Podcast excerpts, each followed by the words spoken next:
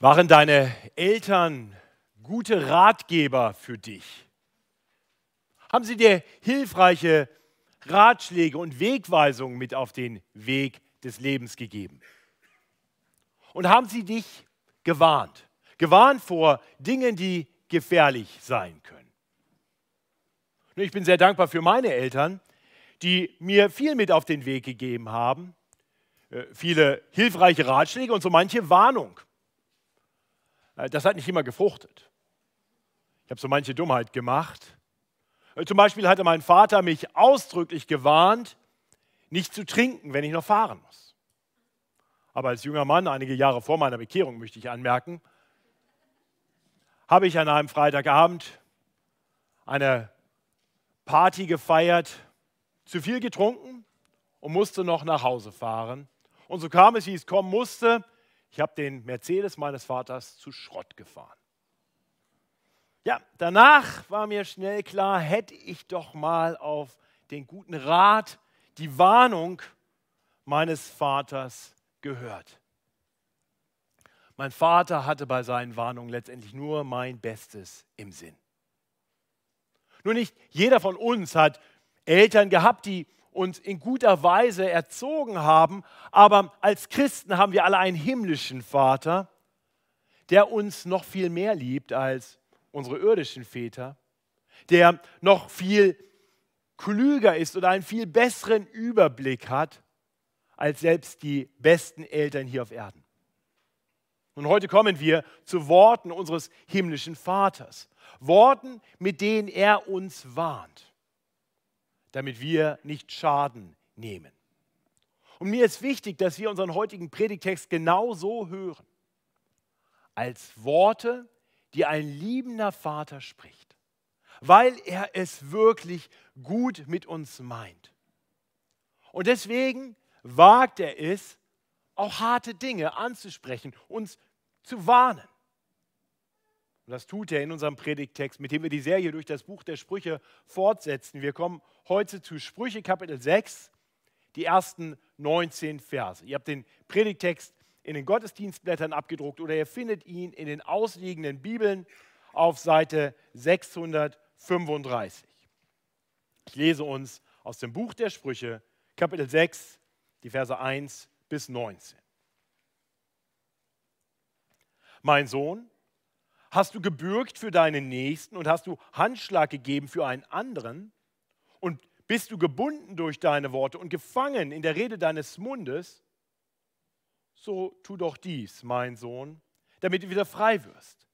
Denn du bist in deines Nächsten Hand. Geh hin, dränge und bestürme deinen Nächsten. Lass deine Augen nicht schlafen, noch deine Augenlider schlummern. Errette dich wie ein Reh aus der Schlinge und wie ein Vogel aus der Hand des Fängers. Geh hin zur Ameise, du Fauler, sieh an ihr Tun und lerne von ihr. Wenn sie auch keinen Fürsten, noch Hauptmann, noch Herrn hat, so bereitet sie doch ihr Brot im Sommer und sammelt ihre Speise in der Ernte. Wie lange liegst du, Fauler? Wann willst du aufstehen von deinem Schlaf? Ja, schlaf noch ein wenig, schlummer ein wenig, schlag die Hände ineinander, ein wenig, dass du schläfst. So wird dich die Armut übereilen, wie ein Räuber, und der Mangel, wie ein gewappneter Mann. Ein heilloser Mensch, ein nichtswürdiger Mann, wer einhergeht mit trügerischem Mund. Wer winkt mit den Augen, gibt Zeichen mit den Füßen, zeigt mit den Fingern, trachtet nach Bösem und Verkehrtem in seinem Herzen und richtet alle Zeit Hader an. Darum wird plötzlich sein Verderben über ihn kommen und er wird schnell zerschmettert werden und keine Hilfe ist da. Diese sechs Dinge hasst der Herr. Diese sieben Dinge sind ihm ein Gräuel. Stolze Augen, falsche Zunge, Hände, die unschuldiges Blut vergießen, ein Herz, das arge Ränke schmiedet, Füße, die behende sind, Schaden zu tun, ein falscher Zeuge, der frech Lügen redet und wer Hader zwischen Brüdern anrichtet. Ich möchte mit uns beten. Himmlischer Vater, wir hören diese harten Worte, wir hören diese Warnungen und diese Ermahnungen und wir zucken innerlich zusammen. Herr, aber du hast diese Worte uns gegeben. Und du hast es so geführt, dass wir heute in unserer Predigtserie durch das Buch der Sprüche auf diese Worte stoßen. Und so vertrauen wir darauf, dass du durch dein Wort mit uns reden willst. Herr, gib uns Ohren zu hören, gib uns Herzen, die bereit sind zu hören, was du uns zu sagen hast und darauf zu reagieren, so wie es gut und richtig ist. Ja, und in allem bitten wir, dass du uns hilfst zu verstehen, dass diese Worte, deine Worte, aus deinem Herzen der Liebe für uns entspringen. Dass du uns nicht fertig machen willst, sondern dass du ein Gott bist, der uns liebt und uns bewahren will vor all dem, was uns kaputt macht. So mach uns bereit zu hören auf dein heiliges Wort. Das bitten wir in Jesu Namen. Amen. Ich möchte mit uns diesen, diesen Text, diesen herausfordernden Text betrachten in drei ziemlich offensichtlichen Abschnitten. Äh, wir, wir sehen in den ersten fünf Versen äh, Dinge, vor denen Gott konkret warnt. Hier konkret vor falschen Abhängigkeiten, vor falschen Bindungen. Dann in den Versen 6 bis 11 lesen wir, was Gott nicht gefällt. Konkret die Faulheit der Menschen. Und dann die Verse 12 bis 19, das sind wirklich zwei Abschnitte, die ganz eng miteinander zusammenhängen. Und hier macht Gott deutlich, dass es verschiedene Dinge gibt, die er wirklich hasst, die ihm ein, die ihm ein Gräuel sind. Lasst uns diese drei Abschnitte miteinander betrachten. Zuerst die ersten fünf Verse. Gott warnt hier vor falschen Bindungen. Wir, wir lesen hier, wie, wie so oft im Buch der Sprüche, die Anrede mein Sohn. Und dann kommt eine Belehrung. Eine Belehrung an den Sohn, der offensichtlich für einen anderen Menschen gebürgt hat. Dabei hat es sich wohl um eine mündliche Zusage gehandelt, wie wir hier lesen können. Aber das hat dazu geführt, dass er nun gebunden ist. Er ist, er ist gefangen, er ist in großer Gefahr. Das sehen wir in Vers 2. Du bist gebunden durch deine Worte und gefangen in der Rede deines Mundes. Und dann in Vers 3. Du bist, deines, du bist in deines Nächsten Hand. Also hier hat jemand ein, ein Versprechen gemacht, für jemand anders einzustehen, wahrscheinlich auch ohne überhaupt zu ahnen, worauf er sich eingelassen hat. Und ich glaube, wir können uns so eine Situation gut vorstellen. Ein Beispiel. Stell dir vor, ein, ein Bekannter hat sich selbstständig gemacht und er sagt dir, ich habe das Produkt schlechthin. Und meine Firma, die wird florieren. Aber ich brauche natürlich ein paar Anfangsinvestitionen. Und nein, nein, keine Sorge, ich verlange von dir kein Geld. Äh, ich habe Geldgeber, Banken, die mir einen Kredit geben werden. Ich brauche nur noch einen Bürgen für das Startkapital, damit ich das aufnehmen kann. Und, und weißt du was? Ich beteilige dich am Erfolg. Ich werde Millionen verdienen damit und du kriegst 10 Prozent. Für die ersten fünf Jahre 10 Prozent von allem, was ich verdiene. Das klingt so gut, dass viele Menschen zu sowas schon Ja gesagt haben. Und viele unbedarfte Menschen sind durch solche Bürgschaften in den Ruin getrieben worden. Und der himmlische Vater sagt seinem Sohn, weil er ihn liebt, Vorsicht, pass auf, lass dich nicht darauf ein. Ich will nicht falsch verstanden werden, nicht, dass jetzt jeder sagt, ach, dann helfe ich gar keinem mehr, das ist dann ja besser. Nein, die, Jesus lehrt in der Bergpredigt, gib dem, der dich bittet und, und wende dich nicht ab von dem, der etwas von dir borgen will.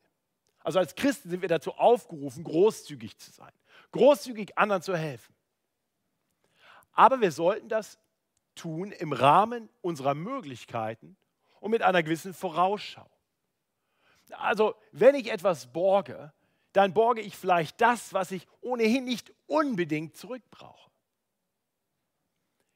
Und ich bürge nicht, ich gebe keinen Blankoscheck für Dinge, wo ich nicht weiß, was hier wirklich geschieht. Nicht das das, was der himmlische Vater hier sagt. Er sagt, wenn du das dann getan hast, wenn du, mein Sohn, ein solches unkalkulierbares Risiko eingegangen bist und nun merkst, was du da getan hast, dann tu alles. Alles, was in deiner Macht steht, um dich daraus zu befreien. Das ist hier am Ende von Vers 3, dieses Dränge und bestürme deinen Nächsten. Lass deine Augen nicht schlafen, noch deine Augenlider schlummern. Errette dich wie ein Reh aus der Schlinge und wie ein Vogel aus der Hand des Fängers. Das ist die, die klare Ermahnung, der Auftrag an den, der hier unweise gehandelt hat. Nun bin ich mir sicher, viele unter uns sitzen hier und sagen, ist ja ganz interessant, betrifft mich aber nicht. Na, nicht so schnell. Wisst ihr, in unserer Gesellschaft leben viele Menschen so, dass sie auf Pump leben und letztendlich Zusagen damit machen, die zu einem unkalkulierbaren Risiko werden können. Viele, die auf Kredit leben. Kreditkarten sind ja unheimlich praktisch. Da kann man alles mit kaufen. Aber man geht damit die Verpflichtung ein, es irgendwann zurückzuzahlen. Und es gibt nicht wenige, die so in Abhängigkeiten, in Bindungen gekommen sind, aus denen sie sich irgendwann nicht mehr befreien können. Ich kenne genug Fälle von Menschen, auch von Christen, die irgendwann die Post gar nicht mehr aufmachen, weil die Rechnungen, die reinflattern, für sie ohnehin nicht mehr zu bezahlen sind. Wenn du gerade in dieser Situation bist oder auf dem Weg dorthin, dann höre die Worte des Vaters, der dich liebt. Steck nicht den Kopf in den Sand, mach nicht einfach so weiter. Werde aktiv. Es fängt damit an, dass du dich jemandem offenbarst, dass du Hilfe suchst. Ich bin so dankbar dafür, dass wir hier in der Gemeinde immer wieder Situationen hatten, wo wir einzelnen Geschwistern in ähnlichen Notlagen helfen konnten, auf unterschiedliche Art und Weise.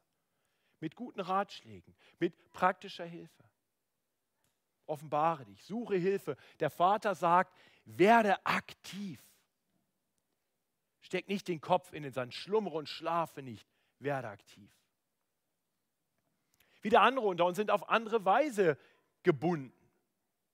Wir brauchen auch die Ermahnung des Vaters, weil auch wir Abhängigkeiten haben, die uns letztendlich in den Ruin treiben können. Vielleicht nicht finanzieller Natur, vielleicht ganz anderer Natur.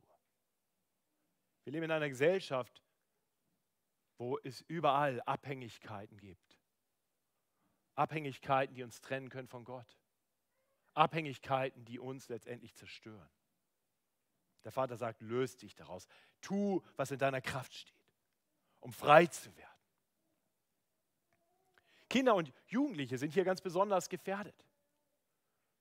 Und, und da, da tun wir gut daran, unseren Kindern und Jugendlichen zu helfen, diese Dinge gut zu durchdenken.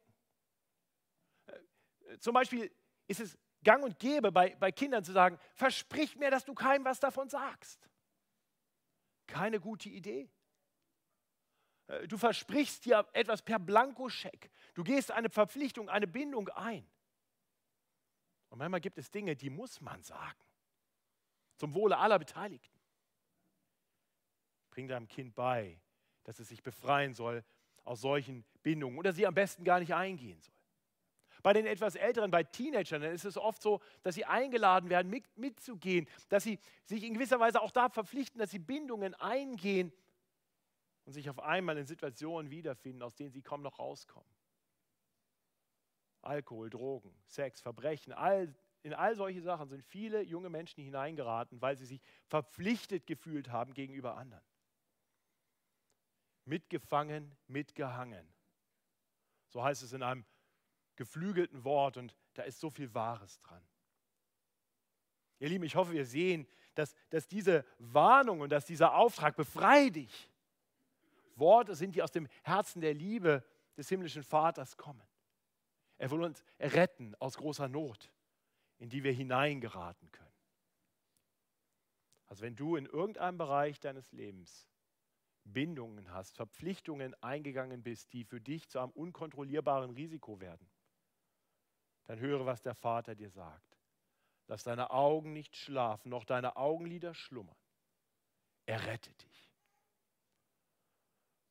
Und such die Gemeinschaft der Gemeinde. Lass uns dir helfen. Offenbare dich. Dafür hat Gott dich in eine solche Gemeinschaft gestellt. Er spricht als Vater und manchmal spricht er durch Brüder und Schwestern.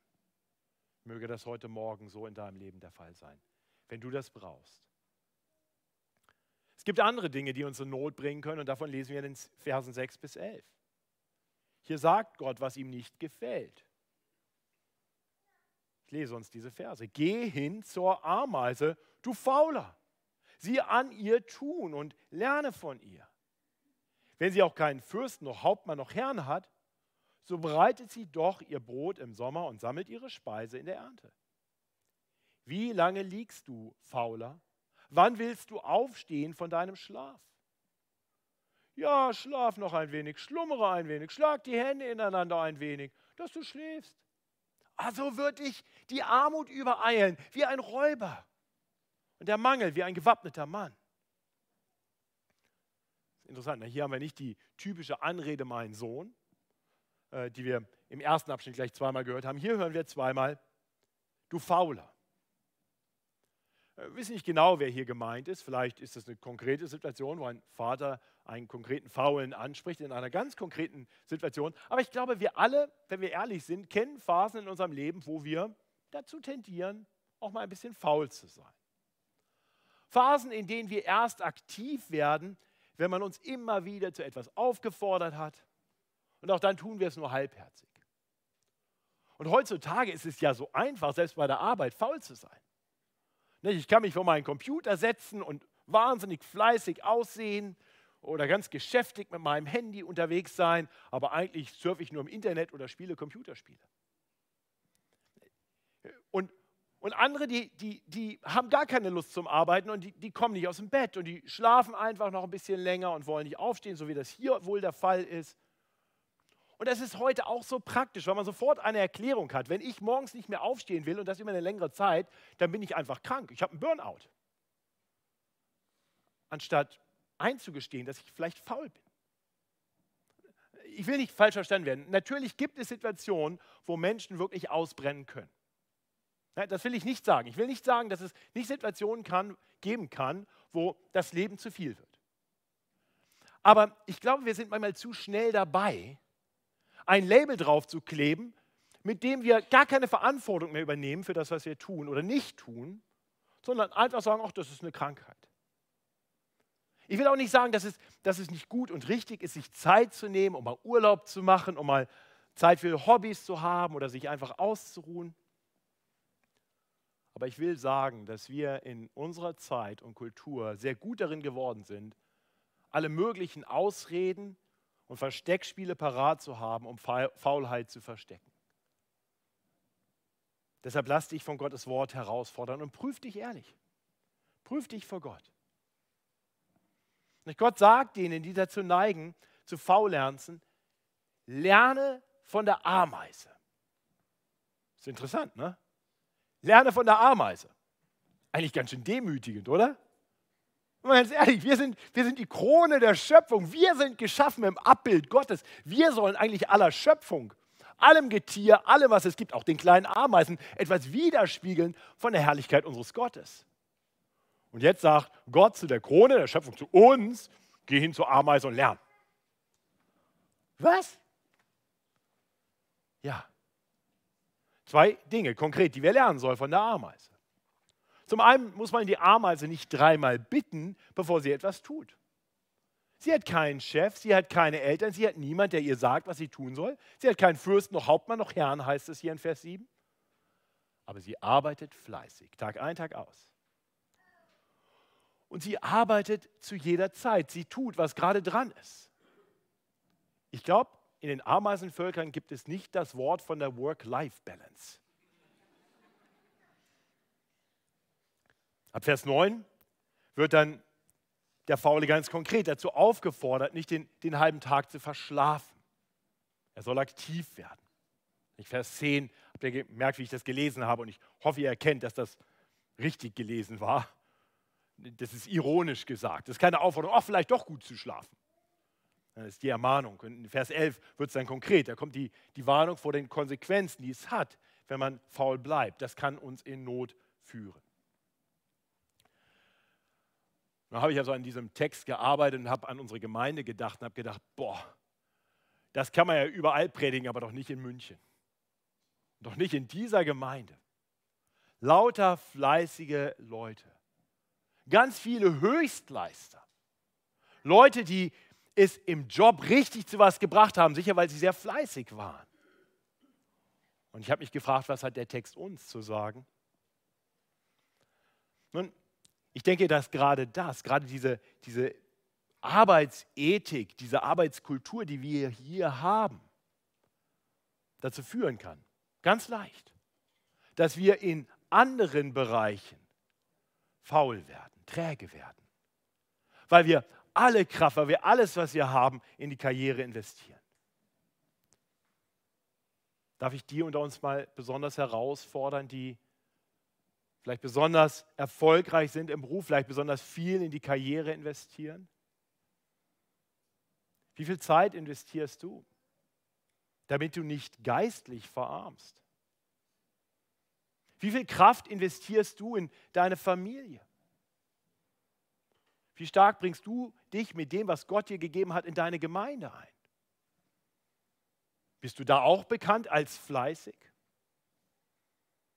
Kann es sein, dass du im Beruf so engagiert bist, dass du dabei in einen geistlichen Halbschlaf Schlaf abdriftest und dein eigenes Haus kaum noch in Ordnung hältst? Wiederum, ich hoffe, wir hören diese Worte als Worte, die aus dem Herzen der Liebe des Vaters entspringen. Der will uns nicht fertig machen, der will uns nicht ein reindrücken. Er, er will uns herausfordern zu unserem Besten. Und deswegen wagt er es, solche Punkte anzusprechen, uns herauszufordern. Denn er weiß, dass, dass wenn wir diese Worte, diese Ermahnungen nicht hören, diese Warnungen nicht hören, wir uns in große Not bringen können. Wir können sehr fleißig im Beruf sein, aber letztendlich im Leben Schiffbruch erleiden, in große Not geraten, weil wir in anderen Bereichen vielleicht faul geworden sind. Schließlich kommen wir zu den Versen 12 bis 19. Hier hören wir sehr konkrete Warnungen vor Dingen, die uns ins Verderben führen können. Es ist interessant, wie dieser Abschnitt geschrieben ist. Hier lesen wir kein mein Sohn oder du Fauler, keine direkte Ansprache. Eher in den Versen 12 bis 15 die Beschreibung irgendeines Mannes. Äh, ein bisschen damit gerungen, wie ich das genau zu verstehen habe. Aber ich glaube, was wir hier sehen, ist, dass der himmlische Vater in gewisser Weise seinem Sohn einen Mann zeigt. Und schau dir den an. Und ihn dann warnt. Letztendlich um zu sagen, sei nicht wie der, folge dem nicht nach. Und dann kommt in den Versen 16 bis 19 wirklich eine Aufzählung, wo viele Dinge nochmal aufgegriffen werden, die er gerade in diesem Mann gesehen hat. Äh, und deutlich sagt, wo Gott deutlich sagt, dass er diese Dinge hasst, dass sie ihm ein Gräuel sind. Ich lese uns nochmal diesen Abschnitt, die Verse 12 bis 19.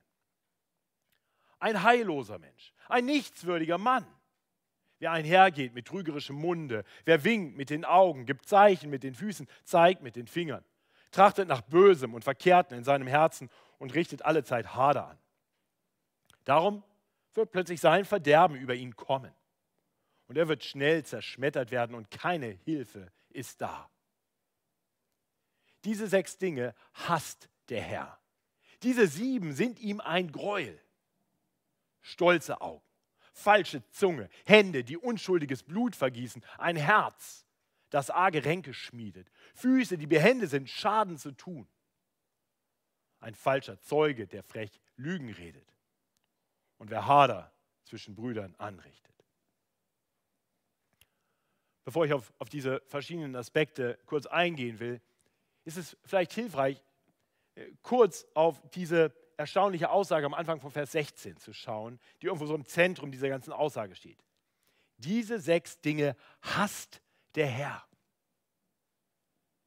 Ja, darf man das eigentlich sagen? Ich meine, kann der Gott, der die Liebe ist, wirklich etwas hassen? Ja, offensichtlich. Sonst würde es hier nicht stehen. Das steht in Gottes heiligem Wort. Ja, tatsächlich ist es so, gerade weil Gott ein Gott der Liebe ist, er eben die Dinge hasst, die den Menschen Schaden zufügen. Ich glaube, wir können das durchaus nachvollziehen. Wir hassen die Krankheit, die einen Menschen, den wir so lieben, kaputt macht von uns reißt. Hass ist eine gesunde Reaktion auf alles, was wirklich böse ist. Dabei hasst Gott nicht den Menschen. Er hasst das Böse, das dieser tut. Nun, wir sind nicht Gott und deswegen ist es gut für uns, sehr langsam zum Zorn, sehr langsam zum Hass zu sein. Aber wir sollten uns warnen lassen vor solchen Menschen. Das ist das, was Gott hier tut. Und wir sollten lernen, das zu lieben, was Gott liebt und das zu hassen, was Gott hasst. Problematisch wird Hass immer nur dann, wenn er dazu führt, dass wir die Kontrolle verlieren, dass wir, dass wir blindwütig agieren. Und das tut Gott nicht. Und so ist es wiederum Ausdruck von Gottes väterlicher Liebe, dass er uns vor dem warnt, was böse ist, was er hasst, was ihm ein Gräuel ist. Und hier greift er, wie gesagt, in diesen zwei verschiedenen Abschnitten eigentlich die gleichen Dinge auf. Sowohl bei der Beschreibung des bösen Menschen in den Versen 12 bis 15, wie auch bei der darauf folgenden Auflistung der Dinge, die dem Herrn ein Gräuel sind, lesen wir von dem fehlgeleiteten Einsatz von fünf verschiedenen Teilen des menschlichen Körpers. Wir sehen hier in, Vers 12 ein trügerischer Mund oder dann in Vers 17 eine falsche Zunge. Oder in Vers 19 ist nochmal die Rede davon, dass äh, von einem falschen Zeugen freche Lügen geredet werden. Also das ist erst der Mund. Zum Zweiten sehen wir die Augen. Vers, Vers 12, die verführen. Äh, beziehungsweise in Vers 17 zu, zu einem, sündigen, einen sündigen Stolz offenbaren. Wir sehen die Füße, die andere dazu verführen, falsche Wege zu gehen, die andere in die falsche Richtung führen. Äh, und die sich aufmachen, Vers 18, anderen Schaden zuzufügen. Wir lesen in Vers 13 von dem Finger, der bösartig auf andere zeigt und dann im Vers 17 von der ganzen Hand, die unschuldiges Blut vergießt. Und letztendlich sehen wir als Grundlage aller Dinge das Herz. Vers 14, ein Herz, das nach Bösem und Verkehrten trachtet, beziehungsweise ein Herz, in Vers 18, das böse Ränke schmiedet. Es ist gut für uns, das zu sehen. Gott hat uns das alles gegeben. Mund, Augen, Füße, Hände, unser Herz. Alles von Gott gegeben. Alles gegeben, damit wir ihm damit dienen können, damit wir ihn damit anbeten können, damit wir ihn damit verkündigen können, damit wir ihn lieben können. Aber es gibt so viele Menschen, die all das nicht tun. Menschen, die ihre Augen, ihre Hände und Füße, ihren Mund missbrauchen, um Dinge zu tun, die anderen Schaden zufügen. Wie ist das bei dir? Wie sieht es aus mit deinen Augen, mit deinen Händen, mit deinen Füßen, mit deiner Zunge? Wie ist es bestellt um dein Herz? In seiner Liebe warnt Gott dich. Letztendlich sollen wir uns prüfen anhand dieser Liste. Er sagt, wer, wer, wer nicht Acht auf diese Dinge gibt, wer, wer seine Augen und seine Hände und seine Füße und seine Zunge und sein Herz in die falsche Richtung gehen lässt, über den wird plötzliches Verderben kommen. Der wird schnell zerschmettert werden und keine Hilfe ist da. Vers 15. Lieben, wiederum, das ist Ausdruck eines liebenden Vaters, dass er sagt, Geh das doch mal durch. Geh doch einfach mal deinen Körper durch und sag, Herr, gib mir in einer stillen Zeit Zeit, mich selbst wirklich ehrlich zu hinterfragen. Wie sieht es aus? Wo schauen meine Augen hin? Was tue ich damit? Was offenbaren die von innen heraus? Was tue ich mit meiner Zunge? Worüber rede ich? Wie rede ich über andere? Was tue ich mit meinen Händen? Er hat das Gott. Wo gehen meine Füße hin? Und es ist offensichtlich, dass dieser Text uns nicht nur persönlich herausfordert, sondern uns letztendlich eben auch warnt vor Menschen, die so sind.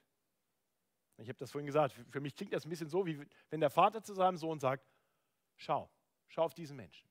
Sei nicht wie er und halte dich fern von ihm. Ähm, alles mündet hier in beiden Listen mit der Warnung vor Menschen, die Hader anrichten. In anderen Worten, die, die Streit sehen. Streit zwischen Brüdern, also zwischen Gläubigen. Wiederum, es geht nicht darum, dass Christen einander nicht mal konfrontieren dürfen, wenn sie sehen, dass jemand in Sünde verstrickt ist.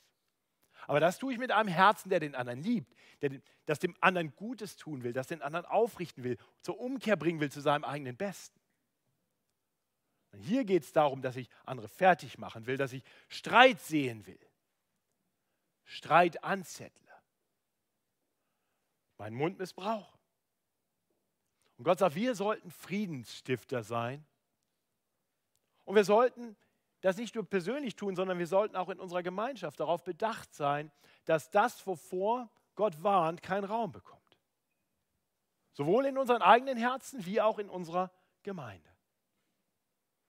Gottes Wort lehrt uns, dass wir solche Menschen, wenn sie sich in unserer Gemeinde wiederfinden, warnen sollen, auf Schärfste ermahnen sollen, sie zur Umkehr rufen sollen und dann mit Gnade ihnen begegnen, wenn sie umkehren. Weil Gott ist Gnade. Aber da, wo das nicht geschieht, da sollten wir uns von ihnen fernhalten. Wir sollten sie aus unserer Mitte ausschließen, zu unserem eigenen Schutz und zur Warnung für sie. Gott macht deutlich, solche Menschen richten großen Schaden an. Menschen mit bösen Herzen bringen Entzweiung in Gemeinden, in Gemeinschaften, unter Geschwister. Nun, diese Worte, die Worte, die wir hier betrachtet haben, sind hart. Und mir war klar, wenn ich das jetzt hier so predige, das mag jetzt wenig erbaulich sein. Was habe ich mir heute Morgen angetan? Wäre ich doch gleich an Starnberger See gefahren. Und doch sind diese Worte gut. Unser Vater liebt uns. Und er warnt uns vor Dingen, die uns schaden können. Er warnt uns vor falschen Verpflichtungen, vor falschen Bindungen, die das Potenzial haben, uns in große Gefahr und Not zu bringen. Er warnt uns vor den Konsequenzen von Faulheit. Und ja, er warnt uns und informiert uns über die Dinge, die er hasst, die ihm ein Gräuel sind. Weil diese Dinge nicht nur ihm missfallen, sondern auch uns ins Verderben führen können. So ist unser himmlischer Vater. Aber ich möchte hier nicht enden. Denn ich glaube, wir alle müssen anerkennen, wenn ich mir diese Kriterien anschaue, wenn ich mir das alles bedenke, was wir heute angesehen haben, wer von uns geht jetzt entspannt und fröhlich nach Hause? Sagt, ach, dann ist ja alles super mit mir. Ganz ehrlich, das überführt uns doch. Wir alle scheitern doch daran. Und ihm eins ist mir wichtig, dass ihr hier nicht nach Hause geht und sagt, wir haben heute eine Moralpredigt gehört. Ja, bisher schon. Und ich denke, das ist auch gut und richtig und das ist Gottes Wille, dass wir das hören. Aber ich denke, es ist auch wichtig, dass uns klar wird, dass hier ein Vater in Liebe zu seinen Kindern spricht.